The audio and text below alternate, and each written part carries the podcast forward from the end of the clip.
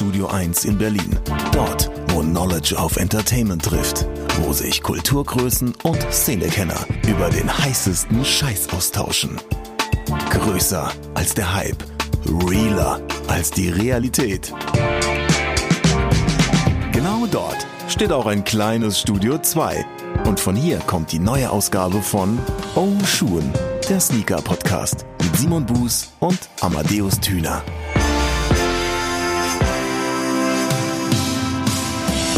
Weißt du, was mir aufgefallen ist? eBay Kleinanzeigen Anfragen namens Was letzte Preis ist das 2020er Pendant zum Ey, deine Pinroll ist nicht richtig. Hm, spannende Analogie, Herr ne, Schon mal drüber nachgedacht? Das ist ungefähr so. So Meta kenne ich dich ja gar nicht. So ungefähr dasselbe Level. Ja, ich bin heute ein bisschen philosophisch unterwegs. Nicht schlecht, nicht schlecht. Dann äh, hoffe ich mal, dass das in der Episode so erhalten bleibt, mein Lieber. Und äh, damit hallo und herzlich willkommen zur 59. Episode des Oshun Sneaker Podcasts mit Simon Buß und Amadeus Thüner. Letzterer ähm, bin ich. Das, das ist er so, das ist er. ähm, wie ist es dir, mein Lieber? Du, mir geht's ganz zauberhaft und ich möchte, bevor, nein, eigentlich muss ich auch echt dich fragen, wie geht's dir denn? Auch gut? Ja, das freut mich. Also. ja. Ich kann nicht meckern. Sehr gut. Hattest du schon ein gutes Mittagessen heute? ja, Hast du dir was Leckeres in der Kantine gegönnt? Amadeus, was liegt dir auf dem Herzen? Kleines Joghurtchen, Flame Pudding noch zum Nachtisch. Ich möchte an dieser Stelle kurz über eine sehr, sehr wichtige Aktion sprechen. So.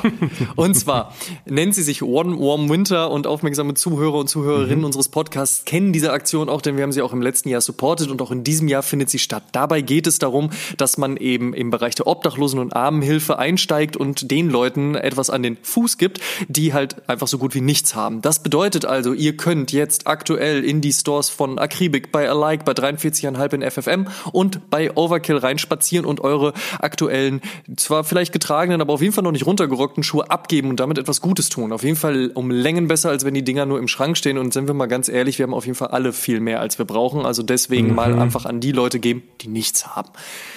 Aber diese Geschichte hat noch mal einen Punkt mehr, denn es wird auch ein wenig was versteigert und zwar zusammen bei eBay Klein oder zusammen mit eBay Kleinanzeigen. Auf eBay Kleinanzeigen wird es in den nächsten Wochen, also bis Ende Juli, Aktionen geben, wo unter anderem Willi Ifland, Hikmet Schüger, John von Gruner und meine Wenigkeit Schuhe aus der privaten Sammlung abgeben, die man ersteigern kann. Und auch das Geld wird dem guten Zweck zugeführt und zwar ähm, dem Caritas-Verein in Berlin. Also einfach eine gute Geschichte. Ich in meinem Falle werde einen Nike SB Dank P-Rod abgeben, denn ich finde, da passt die Storyline sehr, sehr schön. Das ist ja das Thema Boxen und sich durchkämpfen, daran angelehnt. Mhm. Und ähm, auch jemand wie P-Rod, eben wenn man seine Geschichte verfolgt, ist jetzt niemand, der irgendwie äh, in der Armut gelebt hat. So, also so weit will ich da jetzt nicht gehen, aber halt einfach jemand, der sich von unten nach oben gekämpft hat. Und ich fand diesen Aufhänger ehrlich gesagt sehr, sehr schön und habe mich deswegen für diesen Schuh aus meiner Sammlung entschieden. Ungetragen US10 könnt ihr auf jeden Fall schon mal im Auge behalten. Wird eben wie auch die anderen Schuhe in den nächsten Tagen online gehen. Also habt das auf jeden Fall auf dem Schirm und überlegt euch doch auch bitte einfach mal, ob es irgendetwas gibt, was ihr vielleicht abgeben könnt, falls ihr jetzt nicht direkt um die Ecke von einem Store wohnt, einfach mal anrufen oder auch onewarmwinter-org bei Instagram oder auch bei Facebook kontaktieren. Die können euch dann noch weitere Infos geben, wie eure Schuhe dann trotzdem in diesem Pool fließen kann. Und wie gesagt, wir finden diese Aktion sehr, sehr gut. Wir möchten die an dieser Stelle sehr, sehr gerne unterstützen, so wie im letzten Jahr auch. Und von daher ähm, freuen wir uns sehr, wenn ihr auch dabei seid und auch uns und die Aktion selbst mit unterstützt. So, haben wir die karitativen Zwecke der Episode schon abgefrühstückt, ähm, äh, First Come, First Serve sozusagen. Kommen wir jetzt zum Feedback der Episode 58. Da haben wir ja, so wie sich das für uns gehört, allhalbjährlich die besten Sneaker des ersten Halbjahres gekürt. Und ähm, man muss zugeben, sehr viel Nike SB auf jeden Fall, sehr viel New Balance. Und das sind eigentlich auch so die beiden Hauptbrands, wenn man es jetzt so bezeichnen möchte, die ausschlaggebend dafür waren, dass unsere Liste so gefüllt wurde. Und ähm, da gab es von euch aber auch auf jeden Fall Bestätigung wie Ablehnung. Das ist total spannend, dass Leute gesagt haben, ey, wir haben den und den Schuh vergessen oder was ist damit? Ah, ne, also das ist einfach ein super schöner Austausch und ist sehr, sehr spannend. Und ähm, da haben wir natürlich auch noch ein bisschen Feedback. Biantino27 hat geschrieben, bin da bei euch, der 992 ist ein Hit, war übrigens in meiner Liste, äh, an der Stelle bei erwähnt, nein, bei dir natürlich auch drin, Amadeus in den Honorable, Honorable Mentions. Mentions. Ja. Äh, hab mir da den Nimbus Cloud gegönnt. Für mich der stärkste Colorway. Strange Love wäre auch meine erste Wahl, hab aber äh, noch nicht einen Dank ergattern können. Die Collab von Seth Fowler, by the way, und We Are Underdogs finde ich klasse. Ja, ich würde mal sagen, Biantino 27 guter Schuhgeschmack definitiv am Start. Element unterstrich WND schreibt, äh, meine Top 3 bisher. Auf der 1 der Nike SB Dunk Low von Strangelove, also noch mehr Zustimmung. Äh, auf der 2 der SB Dunk Low Ben Jerry's, ja, war auch bei mir äh, sehr weit oben mit drin. Und auf der 3 der SB Dunk Low Safari haben wir auch erwähnt, ist auch bei uns auf jeden Fall angekommen. Und ihr merkt, sehr viel Dank mit dabei. Äh, Sneak at Tara äh, schreibt, Mega-Folge. Fand die WDR-Doku, die hatten wir auch angesprochen, sehr engstirnig gestaltet. Der Fokus lag fast nur auf den wirtschaftlichen Aspekten. Irgendwie schade. Meine Top 3, dazu äh, ist er oder sie dann auch noch gekommen, äh, aus 2020. Zumindest die äh, Sneaker Tara bekommen konnte, sind auf der 3 der Jordan mit Chicago Black Toe, auf der 2 der Jordan 1 Low UNC mhm. und auf der 1 der Nike SB Dunk Muslin. Ähm, in der Hand und am Fuß einfach richtig schön.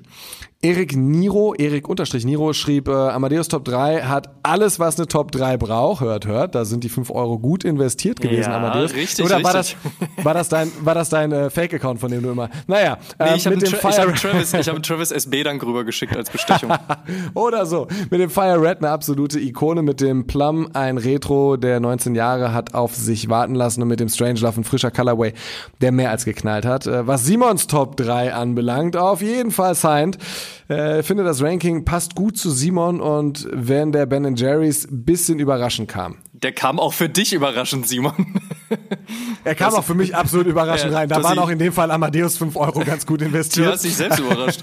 Muss man auch mal sagen. Ich finde, er hat neben drei starken Schuhen auch nochmal der Kreativität und dem Konzept von Nike SB gehuldigt, sowie äh, dem Etablieren einer neuen Silhouette im Markt und mit der Story zum 992 auf der 1 den Community-Gedanken nochmal klar in den Vordergrund gestellt. Mensch, Erik, das ist ja hier, da, da geht runter wie Öl. Und ähm, ja, zum guter Letzt schreibt er noch, natürlich kein Ranking ohne Grau New Balance. Das ist sehr richtig, kein Ranking.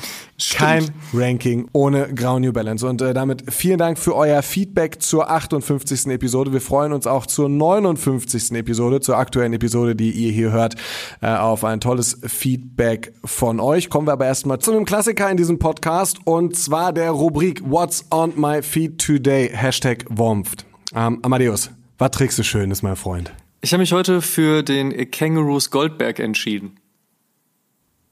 Punkt. Oh. Punkt. Easy wie es ist. Einfach ein schöner Schuh. Kam letztes Jahr im, jetzt muss ich lügen, November, Oktober, Oktober, November. Auf jeden Fall Ende letzten Jahres raus. Und ähm, hat durchaus dann und wann schon den Weg an meinen Fuß gefunden. Das freut mich sehr. Heute unter anderem wieder. Auf einer kurzen Hose mal im Vergleich zu einer langen, also ist ja auch warm draußen. Und äh, ja, das ist, äh, was ich heute am Fuß habe. Wie sieht's bei dir aus, Simon? Kann man machen. Ähm, ich habe einen Dank an, kein SB, die ja gerade so ein bisschen durch die Decke gehypt werden.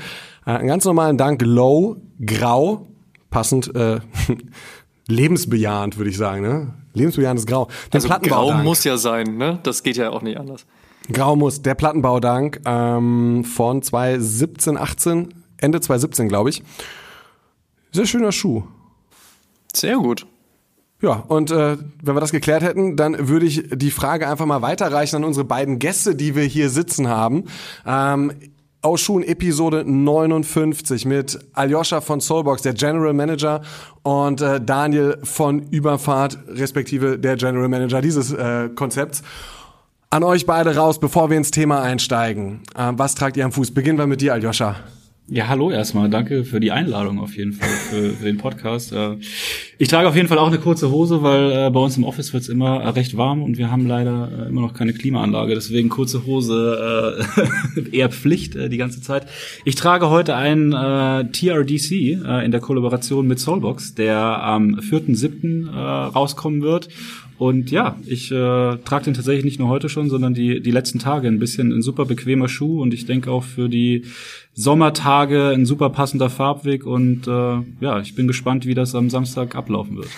Adidas bei dir, Aljoscha. Äh, Daniel, wie schaut's bei dir aus? Ich grinse auch schon so ein bisschen, weil ich kann ja unter den Tisch gucken. So, äh, auch von mir danke für die Einladung, weil jetzt jeder mit der Hose angefangen hat. Ich trage äh, heute so eine Acne Jeans in so Samantha Fox Waschung äh, aus den 80ern und hab drunter äh, mein All-Time äh, Runner No-Brainer New Balance äh, 860 in der OG Colorway in diesem grau dunkelblau mit den äh, paar Orange Details. Oh, da freut sich der Simon.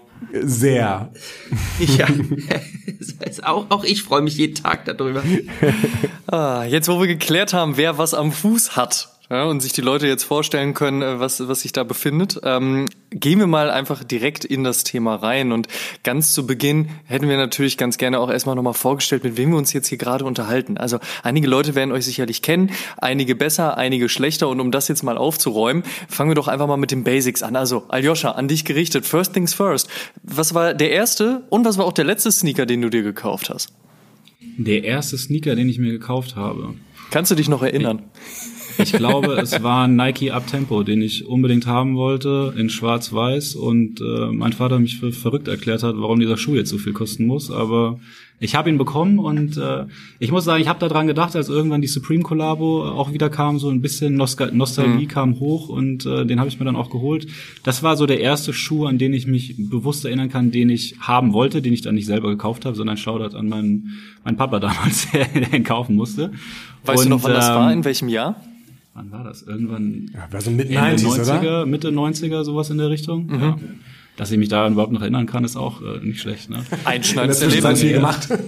Nee, und der letzte Schuh, den ich mir gekauft habe, war tatsächlich äh, New Balance äh, 992 in dem äh, White White Silver Colorway. Ich glaube, haben einige mhm. gekauft, diejenigen, die ihn bekommen haben, aber das war tatsächlich der letzte Schuh, den ich gekauft habe. Ja. Ich muss einfach noch mal ganz kurz Props an die eine Gästeeinladung als Gästelistenmanagement hier geben. Es ist großartig, was die Menschen tragen, wenn sie zu Schulen kommen. Ja, du hast das alles schon so gut indoktriniert, ne? Da ist schon klar, wenn du was anderes am Fuß hast, gibt's direkt Ärger. Ähm, Aljoscha, erzähl mal, du bist seit 2015 äh, im Team Soulbox und mittlerweile halt auch General Manager. Also dementsprechend begleitest du jetzt nicht gerade niedrige, äh, eine niedrige Position, aber man könnte dich tatsächlich sogar auch mit Soulbox schon in Verbindung bringen können, wenn man äh, an ganz, ganz damals gedacht hat. Denn du warst natürlich auch, ähm, bevor du eben bei Soulbox gearbeitet hast oder jetzt auch General Manager geworden bist, eben großer Fan von Soulbox. Man hat dich oft bei den Campouts Campouts treffen können. Du hast dort gerne und viel eingekauft. Ähm, erzähl doch mal so ein bisschen, wie dein Werdegang war. Wie bist du überhaupt zum General Manager geworden und warum eigentlich unbedingt Soulbox? Ja, gute Frage. Ne? Ähm, ich komme eigentlich ursprünglich aus Nürnberg, aus dem Süden und bin, sag ich mal, mit Skateboarding aufgewachsen und habe dann, sag ich mal, meinen ersten äh, Job in einem, in einem lokalen Skateshop äh, dort gefunden und ähm, bin so auch, sag ich mal, mit dem Thema Sneaker irgendwie das erste Mal in Berührung gekommen und ähm, bin dann äh, in Nürnberg natürlich habe ich ein bisschen studiert, äh, bin da äh, ein paar Jahre gewesen, bis äh, bis ich dann, sag ich mal, ähm, das erste Mal weggezogen bin nach Frankfurt und habe da ein Praktikum äh, bei Nike im Sales angefangen. Also hat mich da das Thema Sneaker irgendwo äh, weiter begleitet. Danach, äh, nach einem Jahr in Frankfurt, bin ich äh, nach Hamburg gezogen, äh, war da zwei Jahre bei Frontline Shop, äh, für diejenigen, die es noch kennen. Äh, äh, ja, Online-Retailer für Streetwear, Fashion und auch Sneaker waren, glaube ich, damals eine der ersten, die das gemacht haben. Da hat mich das Thema weiter begleitet. Ähm, Danach bin ich nach München gezogen, war drei Jahre bei Planet Sports und habe mich da zuletzt dann auch für den Turnschuh oder war für den Turnschuh-Einkauf dort verantwortlich. Und ja, dann ähm, natürlich privat äh, auch auch immer irgendwie Sneaker begeistert gewesen und äh, Soulbox natürlich eine der der Top-Adressen in nicht nur Deutschland, sondern auch in Europa oder weltweit ein Thema, an dem man nie vorbeigekommen ist. Deswegen ähm, war ich natürlich auch, auch Kunde und ähm, ja, dann, äh, dann kam irgendwann der Punkt, wo ich gesagt habe, ich möchte mich irgendwie so ein bisschen weiterentwickeln und die, die Thematik mit Soulbox war zu der Zeit einfach, äh, ja, so ein, äh, sag ich mal, in den Medien auch, dass äh, die Geschichte mit Snipes war dann einfach auch äh, ein Thema, dass, äh, dass, dass da die ja, die Snipes äh, Soulbox übernommen hat. Und ähm, ich fand das ganz spannend, weil ich mich auch gefragt habe, hey, was, was passiert da gerade? Was, äh, wo geht die Reise hin? Und ich, äh, ich will mit den Leuten sprechen, ich finde spannend, ich will Teil von der ganzen Geschichte sein. Und ich habe dann meine Bewerbung äh, hier hingeschickt, initiativ, ohne dass irgendwelche Stellen ausgeschrieben waren und äh, hatte dann eigentlich ziemlich schnell einen Anruf äh, bekommen mit, hey, wir finden deinen Lebenslauf ganz interessant, komm mal vorbei und äh, ja, ein paar Wochen später haben wir tatsächlich äh, den Vertrag unterschrieben und so bin ich bei Soulbox gelandet.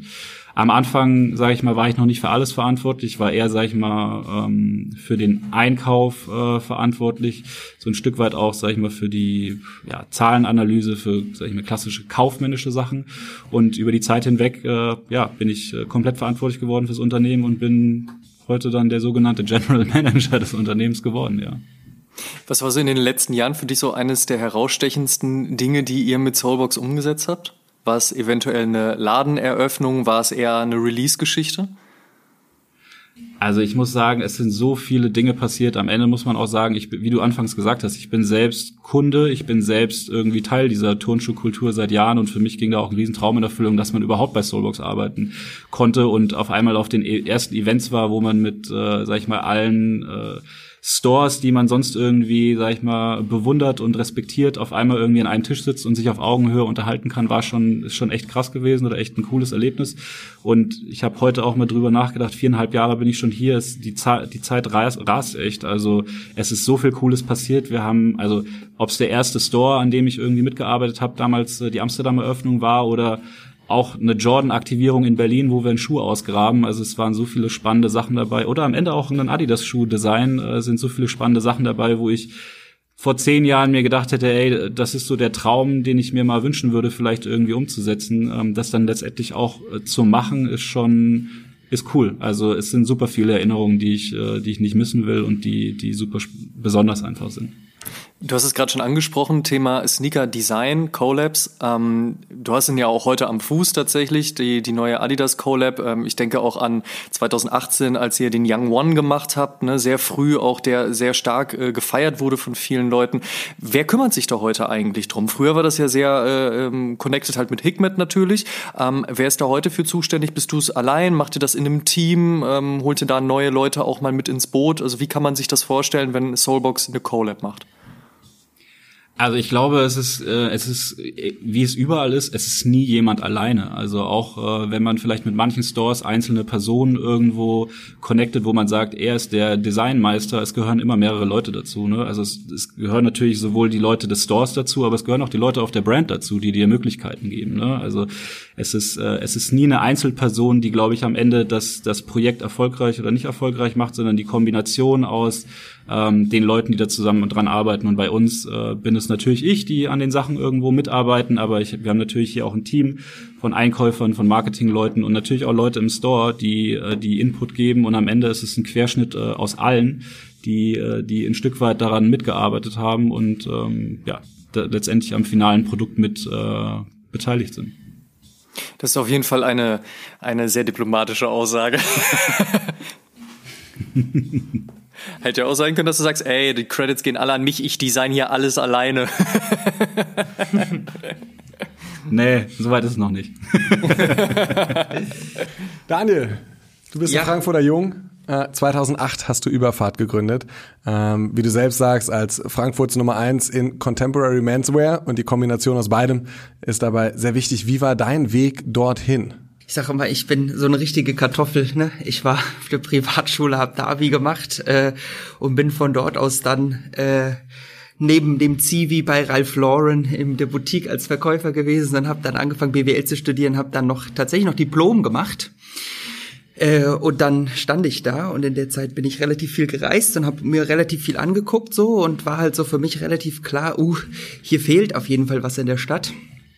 Und dann habe ich mir eher so zum Spaß gesagt, oh, ich habe voll Bock, was eigenes zu machen. Und wenn ich jetzt eine Ladenfläche finden würde, die vom Preis passt und die stemmen könnte, dann würde ich sofort meinen Laden öffnen.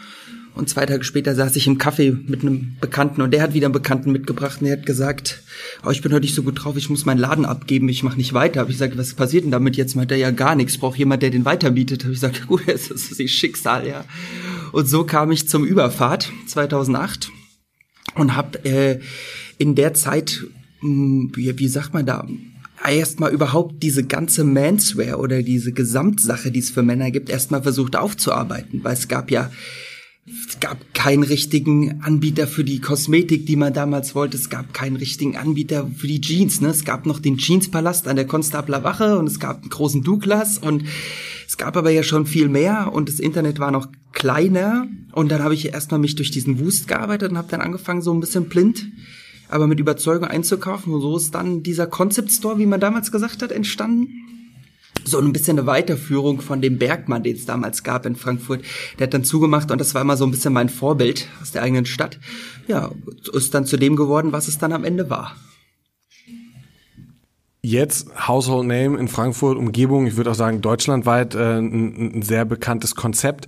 Du ähm, hast schon die Reisen angesprochen. Natürlich äh, führt einen das auch so ein bisschen um die Welt, wenn man in dem Metier arbeitet. Ich denke, Aljoscha wird dem zustimmen können. Man sitzt schon die eine oder andere Stunde in Flugzeugen oder Wartehallen. Du hast mal gesagt, beziehungsweise sollst mal gesagt haben, zur Fashion Week lieber nach Paris als nach Berlin. Da muss ich an der Stelle sagen, sorry, Berlin, aber durchaus nachvollziehbar. Ähm, wie findet es denn jetzt ein Fashion Retailer, dass die Fashion Week zumindest in Teilen dann jetzt aber in die Heimatstadt an den Main nach Frankfurt kommt? Also prinzipiell zu meiner Aussage stehe ich immer noch. Ich habe immer gesagt, Fashion, Fashion findet in Mailand und Paris und New York statt und so ist es tatsächlich auch. Und äh, alles andere kann man dann sehen, ja. Aber was ich damit sagen wollte, war, Berlin war zu dieser Zeit oder ist sie genauso wichtig wie Düsseldorf oder München gewesen. Das ist nur eine, eine, eine Herangehensweise oder Wichtignahme. Ähm, trotzdem bin ich ähm, sehr überrascht gewesen, dass Frankfurt äh, da quasi sich entschieden hat, das zu machen. In, äh, mit der, in dem Fall muss man ja sagen, mit der Anita Tillmanns und mit der mhm. Premium. Und am Anfang war das echt so, und ich meine, meine Frau, die ist ja auch in der Mode, die hat auch einen Store und wir saßen so zu Hause und dachten so, krass, wir sind, die, wir sind die Mode aus Frankfurt und wissen davon nichts. Okay, mal gucken, was passiert. Und das ist dann aber relativ schnell, muss man sagen, aufgedeckt worden und jetzt arbeiten wir in Arbeitskreisen mit und äh, wollen natürlich das Beste für den, für den neuen Standort Frankfurt entwickeln, ja. Wir sind gespannt, äh, was, was, was sich da dann entwickelt, auch gerade aus dem, aus dem Arbeitskreis heraus. Ähm, aber ähm, während wir jetzt Aljoscha gefragt haben, was so sein erster und sein letzter Sneaker waren, ähm, du ja das Reisen angesprochen hast, du viel unterwegs bist, ähm, was sind denn für dich aus dem Fashion-Bereich die wichtigsten Kleidungsstücke für eine Reise? So zwei, drei Sachen, die du immer dabei hast. Also, viele weiße T-Shirts. ja. Verstehe ich vollkommen. Weil das ist, äh, ob man das drunter zieht, ob das Wetter zu kalt ist und man zieht's unter das Hemd, ob das Wetter zu gut ist und man zieht's nur an. Es passt irgendwie zu jeder Hose. Und wenn ich mich so erwische, wenn ich so mein, mein Koffer packe, was immer drin ist, ist eine gute Denim, dann ist äh, eine gute, tatsächlich, wie man das, wie die Mutter sagt, eine gute Stoffhose, gell, die man immer dabei hat im Hessen. Also eine, eine etwas schickere Hose, mit der man auch mal zum Dinner gehen kann, das, wenn man, wenn unverhofft noch ein Termin reinkommt. Ich bin ja, wer mich schon lange kennt, ich habe immer ein hellblaues Oxford-Hemd an oder dabei, was auch ein Classic ist. Und dann, ganz wichtig, immer Kappe oder, äh, oder eine Beanie dabei. Das sichert einen ab, wenn die Haare mal Schrott sind. Ähm, ja, und sneakermäßig, ich bin schon immer dem Tennissport sehr verbunden und habe eigentlich immer äh, irgendwelche Court-Kicks an oder dann, wenn ich sie nicht anhab, dann dabei. Sehr interessant. Könnte ich mit dem, mit dem Gepäck, mit dem Koffer, mit dem Koffermanagement, könnte ich arbeiten. Könntest du auch überleben, ja? Ja, könnte klappen. Definitiv. Also auch gerade die Idee mit, mit Kappe und Beanie immer mit dabei haben, das ist auf jeden Fall sehr smart. Gut, jetzt bei ja, die kommt sogar in den Rucksack, ne? irrelevant, ist, aber sie, ja, ne, das genau. aber so das ist so der Worst Case. Der der Koffer ja. ist weg, man hat äh, man hat im Flugzeug ist man eingeschlafen und die Delle im Kopf und dann hat man nichts zum Aussitzen, es ist Schrott. Ja, wo wir jetzt geklärt haben, wer ihr als Einzelperson seid, ist es natürlich jetzt in dieser Konstellation Soulbox meets Überfahrt natürlich extrem spannend auch zu ähm, hinterfragen, zu verstehen, rauszufinden, wie habt ihr euch denn jetzt eigentlich kennengelernt? Also kennt ihr euch jetzt auch schon diverse Jahre, seid ihr eventuell sogar befreundet oder ist es so ein Business-Ding gewesen? Der eine trifft den anderen mit einem kleinen Koffer an einer Bahnhofshalle. Also wie kann man sich das vorstellen? Die konspirative Übergabe sozusagen. so ungefähr. Schl Schlüsselübergabe, genau. Aus Konsumentensicht kenne ich natürlich Überfahrt auch schon lange. Ich kann mich dran erinnern, als es noch den Laden da an der Commerzbank gab, äh, war ich tatsächlich in Frankfurt auch mal um, was war das? Adidas Babe ZX? Adidas Babe ZX 10.000, 10.000, 10.000, glaube ich, ja? Ähm, 10.000 10.000 oder 8.000er? Das waren 10.000er. Ich glaube, es war kein 10.000er. Nee, 10.000er gab es damals noch gar nicht. Nee, es waren der kam 7.000er ja oder ein jetzt erst, das waren 6.000er. 7.000er, Ich glaube auch ein ne? 7.000er. Ja, kann sein, stimmt. Nee, 5000. Gut, dass du die Freunde. Klamotten wir sind auf hast jeden und wir die Fall Schuhe vierstellig. machen. Also, Ja, es waren, gut. es waren 5.000. Es waren 5.000er. Es waren 5.000er, ja, stimmt. Machen wir nicht mehr draus, als es war. Ja, 5000 es waren 5000er und für den war ich tatsächlich auch äh, in Frankfurt und habe mich, äh, habe am Ende glaube ich keinen bekommen. ähm, Position leer 11 an der Liste. Ja, genau. Und ihr hattet, äh, hattet ihr Zehn. Ja, Wahnsinn. Ey. Ich habe danach dann irgendwann einen gekauft, aber so hat meine Story auf jeden Fall mit Überfahrt angefangen. Und klar, über die Jahre hinweg immer verfolgt, man wird ja auch ein bisschen älter und sucht ein bisschen was Angezogeneres dann auch. Und da ihr natürlich immer gut, äh, gut sortiert seid, was das Ganze angeht, das, äh, deswegen hat man euch natürlich auch im Schirm. Und dann Paris, du hast es angesprochen, klar, äh, durch Konsortium zum Beispiel äh, sind wir uns natürlich irgendwie regelmäßig äh, auf den auf den Messen sowieso begegnet und haben aber auch abseits, sag ich mal, der Brandtermine immer mal, äh, sag ich mal, so einen Nachmittag ein bisschen Zeit eingeplant, um mal einen Kaffee zu trinken, um uns ein bisschen auszutauschen, so ein bisschen aus der aus der, um ich, dass ich so ein bisschen Infos auch bekomme, hey, was passiert so auf der Apparel-Seite, was passiert so in der Fashion-Richtung? Und natürlich auch im Gegenzug ein bisschen über Schuhe zu reden. Und so so haben wir uns eigentlich kennengelernt über die, die Jahre. Genau. So war das, ja. Wir waren in Paris und dann war, vom Sehen kennt man sich, aber dann hat man, ich glaube, beim bei dem Konsortium-Event hatten wir dann mal Zeit und dann äh, wurde es ein bisschen länger und dann haben wir uns seitdem uns irgendwie immer connected, ja. Ja. Das klingt ja jetzt in erster Linie schon mal eigentlich recht freundschaftlich privat. Jetzt ist es natürlich auch business-wise so, dass Soulbox und Uberfahrt halt eben zusammenkommen. Ähm, wie ist das abgelaufen? Was könnt ihr uns darüber erzählen? Ja, es war, ich war irgendwann an dem Punkt und äh, habe mir so das Ganze angeguckt und ähm, man kommt ja dann als Fashion Retailer immer relativ schnell an den Punkt, mh, dass man oder wieder an dem Contemporary Manswear Konzept, muss man ja sagen. Ne? Also ich habe viele Bekannte und Freunde, die wirklich in diesem Straight Manswear arbeiten. Auch viele Stores, mit denen ich mich immer treffe und wo die Thematik ein bisschen eine andere ist. Und da war ich auch nie so wirklich zu Hause. Und ich, das war immer dieses Contemporary Manswear Feld. Und irgendwann war das halt so, dass dieser ganze Sneaker-Einfluss ähm, speziell dieser Sneaker-Einfluss auch von den Majern äh, immer mehr wurde, was diese Collabs mit mit den Manswear-Plänen und so weiter wurde. Und dann stand ich irgendwann nämlich vor dem Dilemma oder dem Problem, dass ich einfach tatsächlich mit Überfahrt gar nicht mehr die Tierings hatte, wie das mal früher war, weil alles hat sich verändert. Und ähm, es ist aber ganz klar mein Ansatz, und das war das eben schon immer. Ich wollte der, der Contemporary Manswear Player sein und das holistisch abbilden und es war mir dann nicht mehr gegeben durch die Sneaker, zumindest von, von zwei, drei Brands. Äh, und dann dachte ich, okay, was können wir denn da machen? Und dann habe ich gedacht, ich kenne den Aljoscha gut, mit dem habe ich Bier getrunken, die haben die richtigen Zugänge, die haben das richtige, den, das richtige Brand und dazu machen sie auch irgendwie das noch alles richtig. Aus meiner Sicht, was noch, was das ganze Next to Sneaker Thema betroffen hat, also die Accessories, die, die das Apparel und so, dann habe ich gesagt, jetzt rufe ich ihn einfach mal an und sag, hey, hast du nicht Bock, dich mal zu treffen und mal zu sprechen, was man da zusammen machen könnte? Und dann hatte ich dem Aljoscha das erzählt und dann war, ja, dann komm doch mal nach Köln. So. so fing das ganze Thema an, ja. Wo befinden wir uns da zeitlich gerade? Ziemlich genau ein Jahr zurück. Ein Jahr? Ich, ich, hätte- ich hätte, ja, okay. Also ich, habe hätte ein geguckt letztens, gedacht, ne? Es war so ein, es war tatsächlich schon fast ein Jahr. Also es war so, ja, nach der Fashion Week Sommer.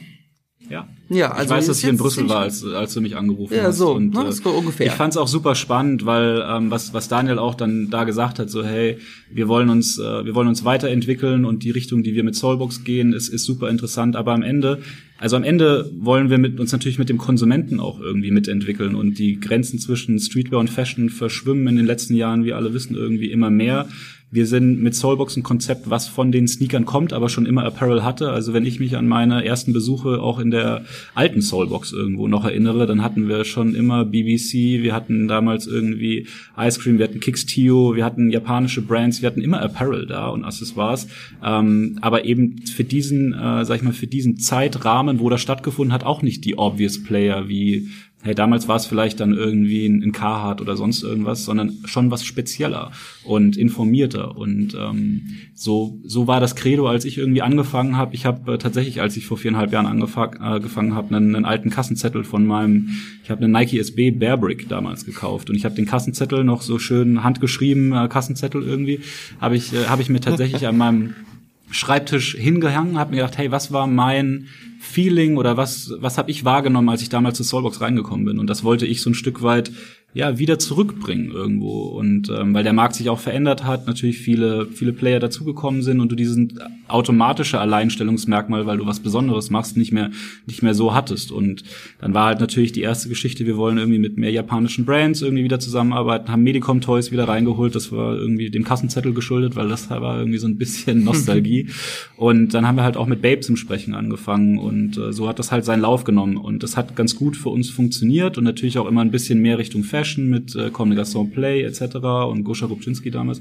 Und ähm, aber uns sind natürlich auch Grenzen gesetzt irgendwo. Und ich muss auch sagen, ich komme, ich bin modisch interessierter Mensch, aber ich komme irgendwo vom Turnschuh. Und äh, so war halt Daniel irgendwo, da ist Daniel so ein bisschen das Gegenpendant, der, sage ich mal, die Expertise eher auf der Apparel-Seite hat. Und so haben wir gesagt, ey, eigentlich sehen wir das Gleiche und äh, ergänzen uns da eigentlich ganz gut. Äh, let's talk und äh, ja, am Ende sitzen wir jetzt hier an einem Tisch und äh, machen das Ganze, was ja. eigentlich ganz cool ist.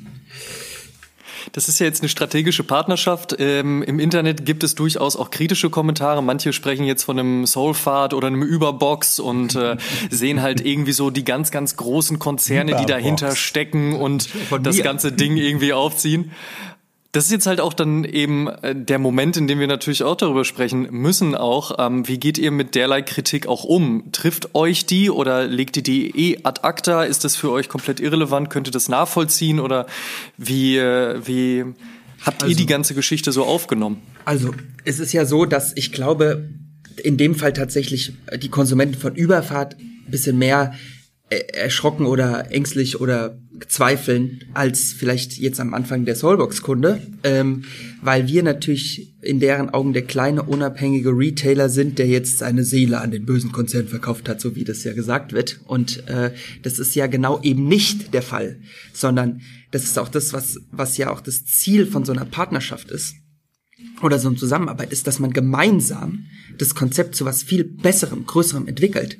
Und ich sage immer gerne das Beispiel, wenn, wenn ich mit Überfahrt in Frankfurt das so weit entwickeln konnte, soweit es Sinn gemacht hat, sagen, und wir reden jetzt über, ich, wir hatten Off-White, wir haben Akne, wir haben die ganzen Produkte, äh, und das den, und das den Kunden glücklich macht, und ich aber in der Zukunft durch, äh, oder wir in der Zukunft durch den Zusammenschluss vielleicht auch wieder im Street, äh, im, im, im Sneaker-Bereich äh, wieder eine größere, stärkere Rolle spielen können durch, ob das Releases sind oder einfach nur durch eine größere Aussage oder auch durch ein Service-Level, ein besserer Webshop, ein besseres Backend, eine bessere Abwicklung, eine Kundenorder und so weiter, äh, dann denke ich doch, dass das auf jeden Fall eine Win-Win ist, eben auch für den Kunden. Und deswegen ist es auch wichtig, dass wir von Anfang an ja auch gesagt haben, Überfahrt. Und wenn man jetzt von dieser Seele spricht, das ist die Location, das sind die Mitarbeiter, das bin ja auch noch immer ich, das ist der Einkauf, das ist die Ware. Daran ändert sich faktisch gar nichts. Alles bleibt beim Alten. Ja, also wenn ihr jetzt im Store anrufen wollt, da geht immer noch der Chris ans Telefon und wenn ihr eine Frage zu viel fragt, dann wird er immer noch beschimpft. Ja, da ändert sich nichts dran. äh, und Na gut, wenigstens bleibt das gleich. Genau. Nein, aber ähm, das Ding ist einfach, dass, ähm, dass viele immer am Anfang so Angst haben, dass das jetzt was übergestülpt wird, was nicht sein soll. Und das ist eben genau nicht der Fall, sondern das ist unser, ich nenne das mal ganz gern, das ist jetzt quasi wie, wie, wie soll man sagen, ne? das ist wie ein Puzzle und das wird jetzt eben noch um 100 Teile erweitert, ja, und das macht ja Spaß. Ich finde, was auch ganz wichtig ist, also wir haben ja unsere Geschichte so ein bisschen eingehend erzählt, woher wir uns kennen und wie das zustande gekommen ist. Also die Kritik, die ich oder die Kritik, die man öfter mal hört, ist ja, oh, jetzt kommt der große Konzern und übernimmt alles. Also es es hat hier keiner irgendwo zu mir gesagt, bitte geh jetzt nach Frankfurt und überzeug den Daniel davon, dass er doch bitte Team Soulbox werden soll, sondern genau. hey, wir kennen uns und er hat mich angerufen und hat gesagt, hey, mir gefällt eure Richtung, ich will mich weiterentwickeln, sehen wir da nicht ein Potenzial, was zusammen zu machen. Also es ist eine bewusste Entscheidung von uns ja. beiden gewesen, uns zusammenzutun und sonst hat damit tatsächlich niemand was zu tun gehabt. So und das äh, verstehen vielleicht manchmal da draußen auch gar nicht so viele Leute, dass wir sehr unabhängig hier agieren und äh, unsere eigenen Ideen einbringen. Und wenn wir was nicht machen wollen, dann wollen wir es nicht machen. Und dass hier Menschen mit Seelen sitzen, die eine Passion dafür haben, was sie machen. Und ähm, ja, das, das ist, äh, das sehen manche Leute von außen manchmal, glaube ich, nicht, aber und dazu kommt, so ist es. Genau, und dazu kommt auch noch immer dieser, äh, wie stand unter den einen Kommentar, der schnöde Mammon hat gesiegt, ja, und da muss ich sagen, ja klar hat er gesiegt, weil wenn, weil wenn der nicht mehr da ist, müssen wir halt zumachen. Und ähm, es geht einfach darum, um das mal ganz klar zu sagen, das Game ist nicht mehr so romantisch wie 2008, wo man äh, in den Showroom geht und eine kleine Firma äh, und, und, und zu einer Firma geht und sagt, ich bin klein und ich kaufe jetzt mal, ich kaufe jetzt mal acht T-Shirts vom Billionaires Boys Club und dann gucke ich mal, wie es läuft, sondern heute läuft die Industrie ganz anders und das hört sich immer so hart an, aber in diesem Contemporary Market oder so und auch gerade durch Player wie, wie Farfetch oder wie Mr. Porter und End und alle, die so groß sind, äh, dieses Thema, dieses Go Big or Go Home, das ist leider in unserer Branche leider mittlerweile auch so. Und wir wollen dem Kunden exakt weil wir Contemporary sind, eben die Contemporary Brands und das heißt ja nichts anderes als die zeitgenössischen Brands liefern. Das Blöde ist nur, diese Brands wissen eben auch, dass sie zeitgenössisch sind und versuchen Partner, die das stemmen können. Und bis zum gewissen Punkt können wir das. Und wenn wir jetzt aber das weitermachen wollen, brauchen wir eben, und das nochmal blöd gesagt, auch einen Partner, mit dem man auch dann äh, die wirtschaftliche Kraft hat, auch weiter zu wachsen. Ja. Das verstehen immer viele nicht. Das ist, wir sind zwar Inhaber geführt gewesen, wir sind ein kleines, schönes, nettes Team, aber die Industrie da draußen ist jetzt kein Pinguin, ist ein Eisbär halt, ja. Das ist eine Schöner super Vergleich. schöne Metapher, Entschuldigung, ja. die kam überraschend. ähm, Definitiv. Aber nur um das kurz zusammenzufassen, Ihr beide habt euch zusammengefunden, habt an den Ideen, an der Konzeption gearbeitet und euch dazu entschieden, dieses Geschäft zu machen. Weder Konzernauftrag noch irgendwie Konzernkohle, sondern das ist hier einfach so ein, ein Konzept, was sich zusammenfindet. Und lasst uns darüber doch weiter sprechen, weil das ist ja der nächste Punkt in der Pressemitteilung auch gewesen. Ihr wollt zusammen etwas Neues auf die Beine stellen. Ähm, ihr wollt gemeinsam eure Energien, das, was ihr beide mitbringt, nutzen ähm, und was Neues schaffen. Was beziehungsweise wie sehen diese Pläne denn derzeit schon aus? Was, was sind denn so die nächsten Schritte für euch? Was aktuell passiert ist, ist ja, dass der Überfahrt-Online-Shop erstmal offline gegangen ist. Wir arbeiten aktuell daran, sage ich mal, auf der E-Com-Seite ähm, den Überfahrt-E-Com-Shop äh, äh, auf unsere Soulbox-Plattform zu integrieren ähm, da aber eine eigene Stilwelt für äh, zu kreieren und, äh, und auch zu schaffen, so dass das den Produkten gerecht wird und auch, sage ich mal, den Konsumenten, die die Produkte suchen, dort gerecht wird.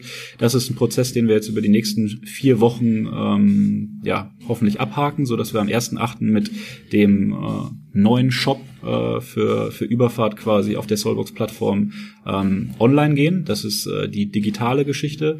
Der Überfahrtladen in Frankfurt ist ja, ist ja weiterhin offen und, äh, und bleibt erstmal, sage ich mal, auch ganz genauso wie ist. Das Team ist da, die, die, äh, die Produkte sind da und ich denke, die ersten Sachen im Store werden halt, äh, sag ich mal, wirklich sichtbar, wenn wir jetzt zusammen in die Orderrunde gehen, die Produkte besprechen, die Marken besprechen. Wir waren heute tatsächlich auch sehr intensiv schon zusammengesessen und haben uns über neue Brands Gedanken gemacht, über wie wir die aktuellen Brands weiterentwickeln können, ob wir vielleicht auch auf der einen Seite ein bisschen Turnschuhe irgendwie nach Frankfurt bringen sollen. Das ist wichtig an der Stelle, dass es wird kein Soulbox Frankfurt oder sowas geben, sondern das, was Überfahrt dort macht und für was äh, Überfahrt dort steht, äh, soll genauso weitergehen, eben nur mit, äh, mit, äh, mit mehr Potenzial für, für die Kunden, die, die, die dort sind. Und ähm, das sind, sage ich mal, so die, die äh, kurzfristigen, mittelfristigen Schritte, die wir, die wir erstmal zusammen gehen.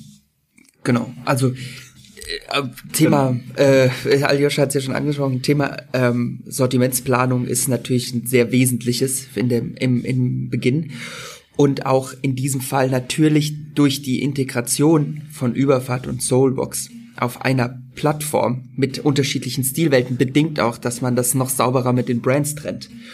Ähm, es gibt immer Brands, die und da machen wir jetzt auch einfach kein Geheimnis drum. Es wird Adidas und es wird Nike und es wird Converse auf beiden Plattformen geben. Aber das Attraktive an unserem Venture ist ja jetzt, dass wir genau sagen können, welche Modelle sprechen eben welchen Kunden an. Und natürlich ist es so, dass bestimmt ein Killshot oder einen, oder einen Retro, irgendeine Retro-Running-Silhouette bestimmt bei Überfahrt sehr viel besser den Kunden matcht, als es vielleicht jetzt im Moment bei Soulbox tut und umgekehrt wir vielleicht mit The North Face was wir zum Beispiel hatten, vielleicht das den Kunden besser bei Soulbox erwischt. Und das gibt für beiden Seiten Schärfe, Profil und es gibt in beiden Seiten vor allen Dingen auch Platz für Neues. Und es macht es auch für den Kunden viel, viel einfacher zu sagen, ich habe zwei Stilwelten mit einem in, ein, in einem Framework sozusagen, also mit einem vielleicht Customer Service, mit einem Checkout, mit einem, äh, wie soll man sagen, mit einem Tool im im Backend, aber das Frontend ist klar getrennt und das macht es natürlich dann auch in dem Moment zum Erlebnis, weil ich sage, ich wechsle mit einem Klick beide Stilwelten, aber im Warenkorb bleibt alles, was ich habe. Und ich finde, das ist ziemlich, das ist ziemlich State of the Art, heute zu sagen, ich bin Ende 30, ich habe ähm, mein Style, ich trage gern Oldschool Vans, ich trage gerne Acne Jeans und ich trage gern James Purse T-Shirt und ich befinde mich in der Überfahrtwelt und ich habe aber trotzdem einfach Bock, eine, eine äh, Athletic Outdoor Jacket zu kaufen, die aber vom Brandbuilding her natürlich viel besser im Starbucks passt und ich muss den Shop nicht wechseln, ich wechsle nur die Stilwelt und ich bin am Ende da, wo und, und pack mir die noch rein. Und ich finde, das ist ziemlich ziemlich weit vorgedacht und ziemlich state of the art, auch gerade so im Thema Digitalisierung, Profiling, Kundenansprache und so weiter. Du hast die Online-Welt gerade schon angesprochen. Da wollt ihr einen gemeinsamen Auftritt schaffen, wenn ich es richtig verstanden habe, mit einem geteilten Warenkorb. Man wechselt so in der Stilwelt hin und her, aber der Warenkorb bleibt gleich. Ähm, der Store in Frankfurt bleibt gleich, Soulbox bleibt Soulbox. An der Stelle sind wir in der Pressemitteilung, steht aber trotzdem, dass europäisch expandiert werden soll, also auch in Brick and Mortar äh, sich was verändern soll. Gibt es dazu denn schon auch so konkrete Pläne wie beispielsweise zu dem E-Shop? Also es ist so, dass wir natürlich sagen, hey, wenn wir äh, über Expansion nachdenken und äh, wir äh, innerhalb Europa über irgendeine Stadt nachdenken würden, dann würden wir natürlich gedanklich beide Konzepte einplanen. Ja, also äh, ich habe jetzt äh, hier keinen äh, keinen konkreten Plan, in welche Stadt wir als nächstes gehen wollen, aber es gibt Gedanken und ähm, wenn man äh, dann da natürlich hingeht, dann möchte man beide Konzepte unter unter einem Dach vereinigen und sag ich mal für bestehende äh, Stores gibt es Ideen, ob man über eine Door-to-Door-Politik nachdenkt, dass man sagt, hey, man nimmt eine Fläche nebendran oder man hat genug Platz und arbeitet über ein Shop-in-Shop-Konzept. So, das sind, sage ich mal, die Gedanken, was Brick and Mortar aktuell angeht. Du hast ähm, das gemeinsame Dach schon angesprochen. Ähm, Gibt es auch dann einen gemeinsamen und einen neuen Namen? Also wir sind äh, aktuell in der in der Phase, dass wir für, sag ich mal, diesen in Anführungsstrichen irgendwo Zusammenschluss Neuanfang auch, äh, der natürlich ja dann auch ein bisschen internationaler irgendwo ausgerichtet ist, gerade für E-Com, ähm, in der Namensfindung sind. Äh, wir haben tatsächlich noch keinen finalen Namen. Es gibt ein paar Optionen, äh, über die wir noch mit Rechtsabteilungen etc. streiten. Da, da will ich aber auch noch mal ganz kurz dazu was sagen, ehe die Fans wieder sagen, oh, es wird anders. Das war schon auch mein Wunsch beim Einbringen des Konzepts von Überfahrt, dass ich schon selber schon von seit zwei Jahren über einen Namenswechsel nachdenke, einfach aus dem Grund, weil Überfahrt ist zwar ganz cool, ist aber unfassbar schwer zu schreiben, unfassbar viele E-Mails kommen bei uns auch nicht an. Das war 2008, hat man sich so verkünstelt, ne? Heute ist es äh, einfach nicht mehr so zeitgemäß, deswegen habe ich schon seit zwei Jahren überlegt, wie ich den Überfahrt nennen soll und bin schon über diverse Namen gestolpert. Du hast äh, also viele Ideen auch schon mitgebracht. Ja, die habe ich mit eingebracht ja. und Aljoscha war dann erst so, oh, okay, ja, okay, ja, können wir mal diskutieren. Und jetzt sind wir dabei. Und ich habe gesagt, ja, bitte. Also wenn wir es schon machen, dann ist es vielleicht gar nicht schlecht. Ja. Gibt es da draußen für euch irgendetwas, ähm, wo ihr sagt, das ist nicht unbedingt das große Vorbild oder Idol, soweit wollen wir jetzt nicht gehen, aber wo ihr sagt, boah, die machen das schon durchaus richtig in der Art und Weise, wie sie sich aufstellen, also sowohl was halt eben eine, eine Store-Location anbelangt, als eben auch E-Commerce? Also ich habe das schon in vielen Interviews wird man ja immer gefragt oder auch bei diversen Panels, hast du einen Store, der dir ein Vorbild ist? Äh, ich habe immer zwei Sachen. Das eine ist Slam Jam in Mailand, die ich finde sehr nah an unsere Stilwelt schon kommen, die das jetzt nicht so trennen und die natürlich auch so ein bisschen mehr arty noch sind, aber wir sind da auch in Italien, ne? Das muss man auch erfahren. Der Store ist, ja, ja, der Store in Mailand ist, eine, ist für mich schon immer eine Sensation, weil er mich schon auch immer als Kunden abholt und überrascht mit neuen Brands und auch nicht zurückschreckt, mal Oldschool-Sachen zu kaufen und alte klassische Brands. Und wenn wir über Welten sprechen, und da gibt's für mich schon immer nur ein Vorbild und das ist Ralph Lauren. Und wenn man mal an den Ralph Lauren Store in New York oder in London denkt, ich komme unten rein, ich habe die Accessories, ich gehe den ersten Stock und das ist Women's Wear und es sieht komplett anders aus. Und dann gehe ich in den dritten Stock und das ist die Double RL Jeans Welt und es ist wieder wie ein anderer Store. Und ich finde, dieses Weltenspielen in einem Haus hat Ralph Lauren schon sehr früh revolutioniert und immer beibehalten und es gab nie ein Problem und sei es äh, in dem ersten Stock die Verkäuferin mit Blümchenkleid standen und im zweiten Stock äh, der alte Mann mit dem grauen Bart und den Western Boots, äh, fand ich das schon immer irgendwie geil, weil das ein Erlebnis war. Und die zwei würde ich nennen, ja. Ich find's äh, super. Ich finde äh, für mich tatsächlich auch Slam Jam riesen riesen Vorbild in der äh, in der Hinsicht und auch sage ich mal, was so den Brandmix und die Ausrichtung angeht, äh, ist das so die die die Richtung, die ich da auch äh, einschlagen würde. Auf der anderen Seite finde ich natürlich Dover Street Market auch ein super starkes Konzept, das es schafft irgendwie in, in allen Kategorien wirklich super kredibil und hochwertig irgendwie aufzutreten. Also von Streetwear über High Fashion einfach so eine, äh, eine super Welt zu kuratieren und ich würde, würde mit den zwei gehen. Äh, Ralph Lauren natürlich äh, un, unhateable aus, aus meiner Sicht auch. Ähm, aber ja, bei mir wären Slam Jam und Dover Street Market. Wenn man sich die aktuellen Stores, die so eröffnen, anschauen, und damit spiele ich vor allen Dingen auf das an, was Ronnie Fike jetzt ähm, in Asien gerade gebaut hat, beziehungsweise jetzt bald auch eröffnet, dann hat das alles schon eine ziemliche Dimension erreicht. Ne? Es ist alles ziemlich groß geworden. Es ist oftmals auch sehr artsy, das ist jetzt wertfrei gemeint, aber es ist halt eben nicht mehr, du kommst irgendwie rein und da hängen halt irgendwelche Dudes, die Ahnung von, weiß ich nicht, Skateboarding, Sneakern oder meinetwegen Streetwear haben, sondern es hat schon auch alles ähm, einfach diesen Hauch von, ja, da steckt eben auch Geld hinter dahinter. Da steckt eben auch, ähm, auch im Einkauf etwas mehr dahinter, als so mal schauen, welche T-Shirt-Brand jetzt mal wieder ein schönes Logo vorne drauf geklatscht hat. Wie seht ihr diese Entwicklung auch gerade in den letzten 10, 15 Jahren? Also ich finde zum einen, was man ganz klar immer sagen muss, was immer so viel vergessen wird, auch bei so Store-Planning oder Konzepten, ähm, es muss ja alles Instagrammable sein heutzutage.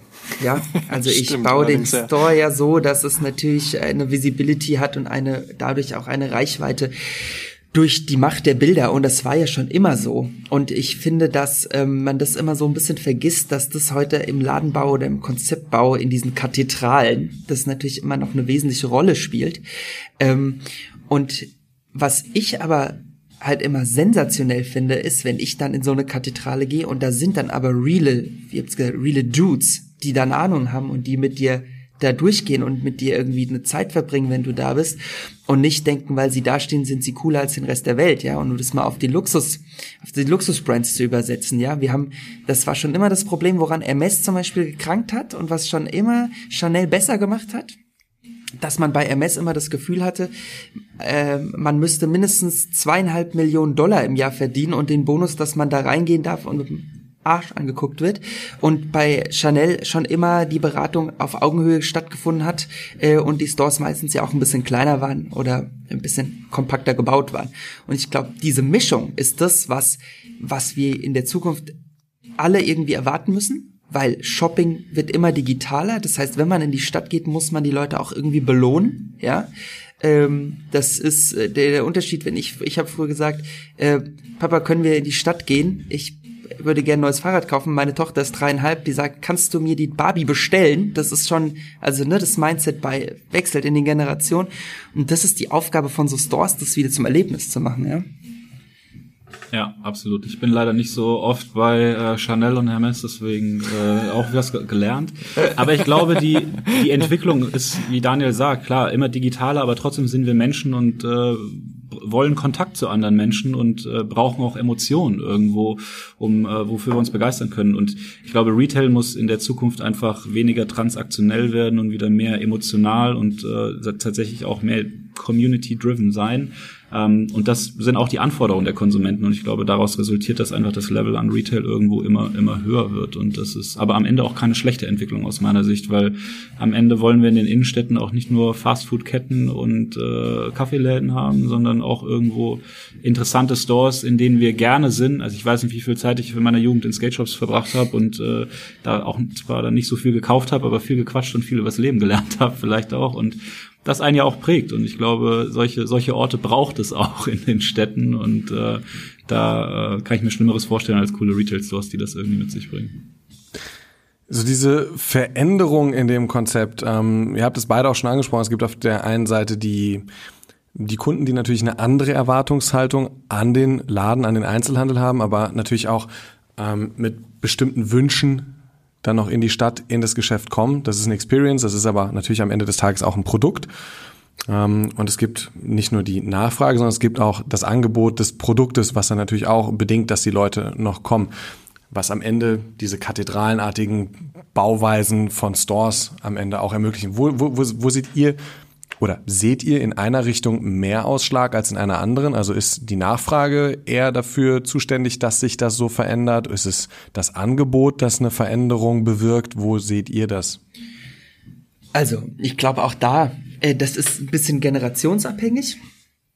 Wir waren natürlich noch sehr stark getrieben vom Angebot ja, also weil wir es, wie hast du es gerade angesprochen, Skate Shops oder äh, ich war in den American Sport Shops in Frankfurt, in Frank der Frankfurter B-Ebene. Da bist du dann samstags hin und dann hast du das gut gefunden, was es da gab, weil es natürlich auch gar keine so viele Medien gab, sich darüber zu informieren. Es gab mal einen Katalog äh, und dann gab es eine Fernsehwerbung und da musste man vielleicht auf der Videokassette Stopp drücken, damit man sieht, was da drin, was da gibt. Ja, und heute ist es so, die jüngere Generation oder auch wir, wir gehen ins Internet, wir machen Instagram auf und dann sehen wir, ähm, unfassbar viel, so viel, dass man es gar nicht verarbeiten kann und dann gibt's auf alles noch irgendwie Sale und dann gibt's auf alles noch irgendwelche Preise äh, und Aktionen hast du nicht gesehen, so dass die wirklich richtig guten Sachen und das ist, glaube ich, das eher das Problem, vielleicht häufig auch einfach übersehen werden. Ich glaube, Simon, du hast damit auf jeden Fall auch ein Thema, wenn du sagst, du findest manche Sachen so geil und wunderst dich darüber, warum findet die, wieso sieht die sonst keiner? Ja, äh, Aljoscha, darüber haben wir schon oft gesprochen. Wie kann man, wie kann sich das nicht verkaufen, ist dann immer die Frage, weil es doch so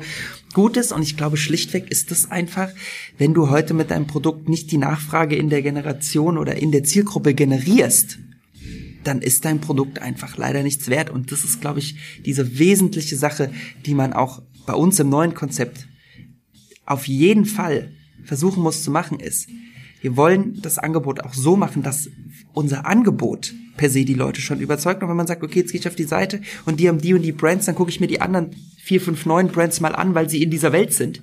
Das hat übrigens Slam Jam, finde ich, ganz gut geschafft, dass die wirklich auch immer mal Sachen dazu nehmen, die man wirklich nicht kennt, aber zwangs des Umfeldes, in dem sie sind, irgendwie cool sein müssen.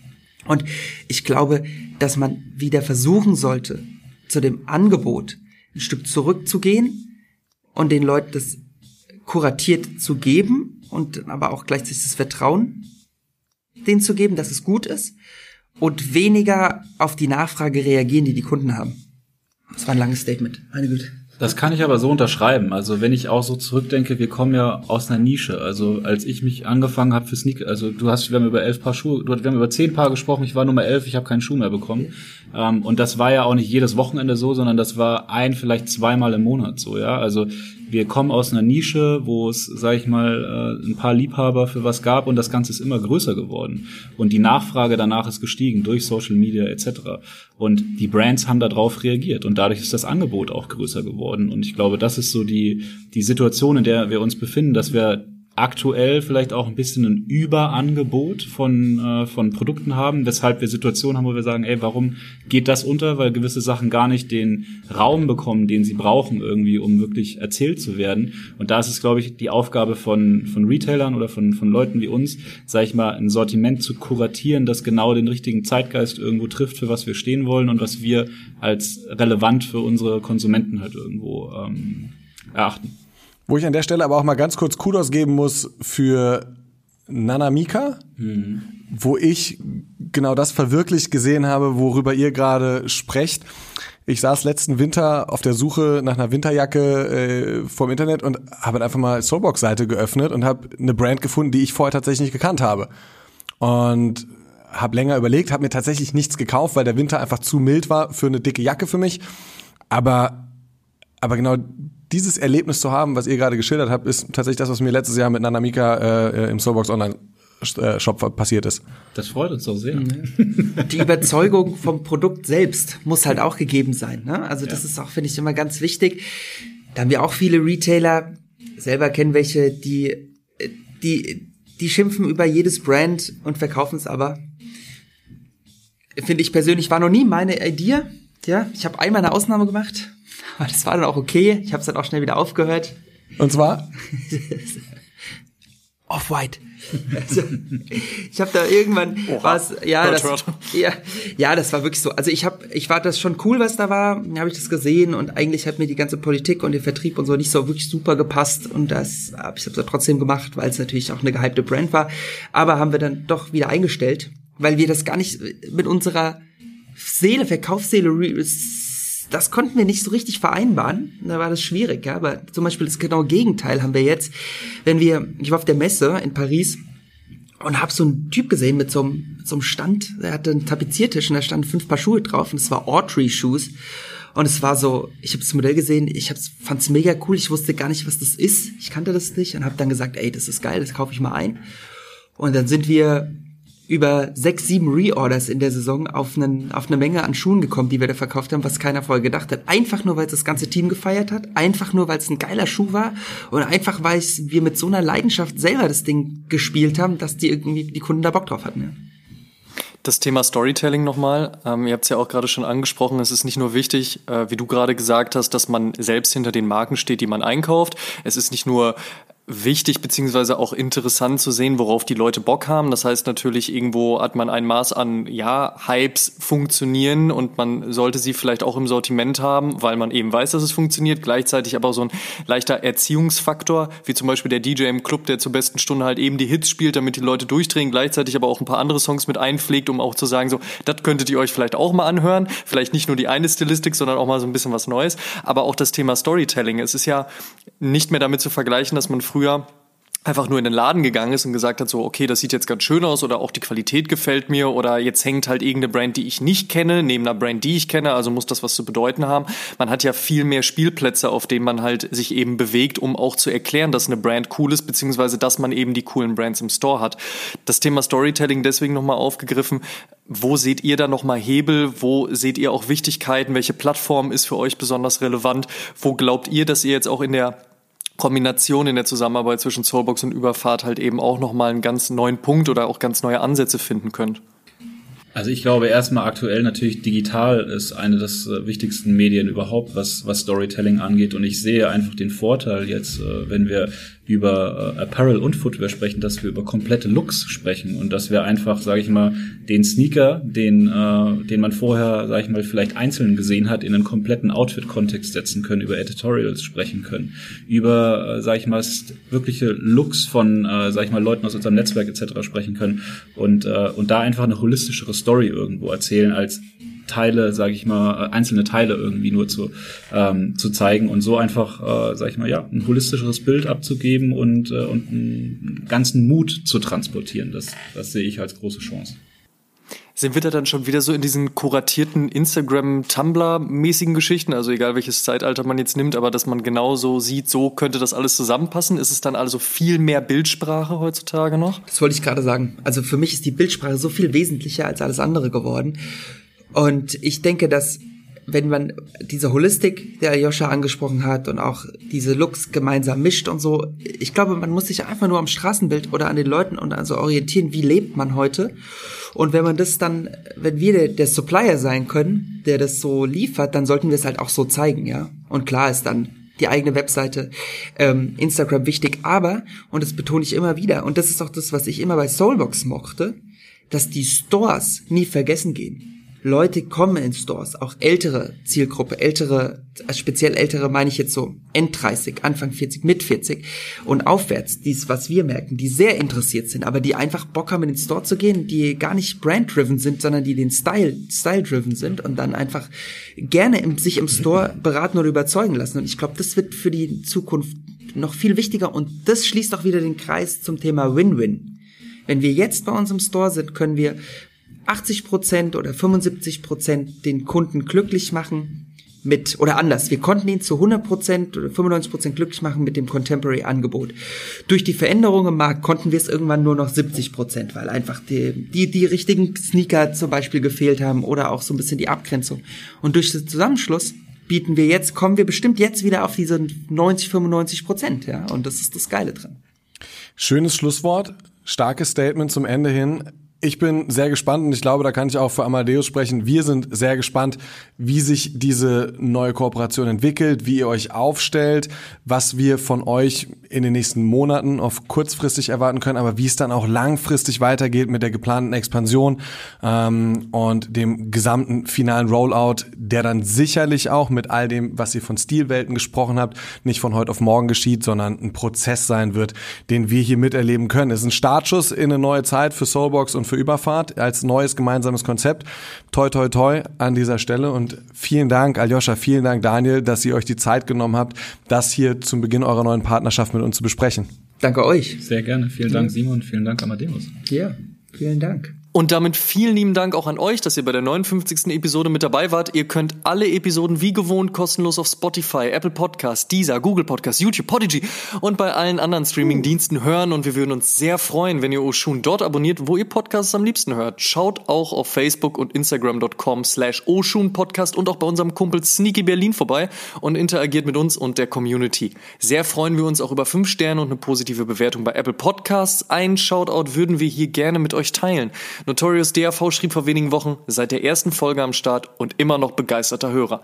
Dafür vielen lieben Dank, das freut uns sehr. Tut uns einen Gefallen und supportet den Podcast und erzählt mindestens einem Freund oder einer Freundin, die sich für Sneaker und Streetwear interessiert von uns. Show some love. Dankeschön. Wir hören uns in der nächsten Episode wieder. Bis dahin, macht's gut. Tschüss.